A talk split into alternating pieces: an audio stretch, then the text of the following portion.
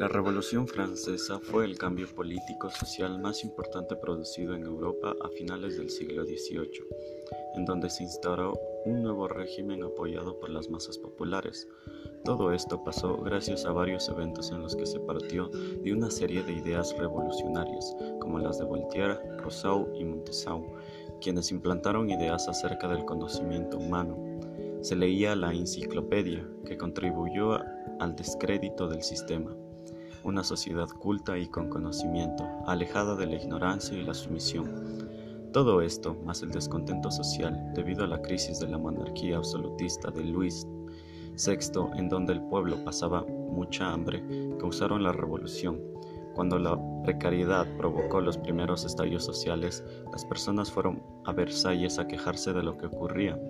Entonces ocurrió el rumor de que la reina les dijo, pues que coman pasteles. Esto solo causó mayor descontento social en la clase popular. Dadas las revueltas y la presión, el rey empieza a ceder y en 1791 se aprueba la Constitución. Ahora Francia funcionaría como una monarquía constitucional.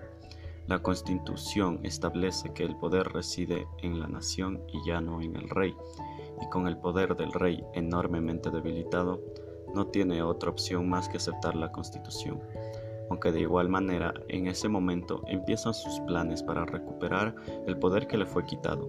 Él tenía planeado escapar y reclutar un ejército extranjero, pero fue descubierto mientras escapaba disfrazado y posteriormente fue decapitado en un nuevo invento llamado la guillotina. Encontrar al antiguo rey escapando también significó declarar la guerra a Austria debido al miedo de una probable invasión. Jean-Paul Marat terminaría asesinado tras publicar una lista de supuestos traidores a la revolución. En consecuencia, se convertiría en un mártir, en donde se cambió las fechas, iniciando desde el año 1, suprimiendo el día domingo, cambiando los nombres de los meses y haciendo que cada mes tenga tres periodos de 10 días. Los grandes oradores, Robespierre y Danton, son las figuras revolucionarias con más protagonismo. Se creó el Comité de Salvación Pública a cargo de Robespierre, y con esto llegó el reinado del terror, en el que cualquier sospechoso antirrevolucionario era guillotinado. En el interior de Francia inició la guerra de la Vendée. La locura colectiva era tal que Danton, que hizo que Danton fuera guillotinado, y después Robespierre. Con la caída de Robespierre también llegó el acabado del terror pero la revolución continuó. En 1975 se aprobó una nueva constitución, que en esencia volvía a la misma constitución monárquica.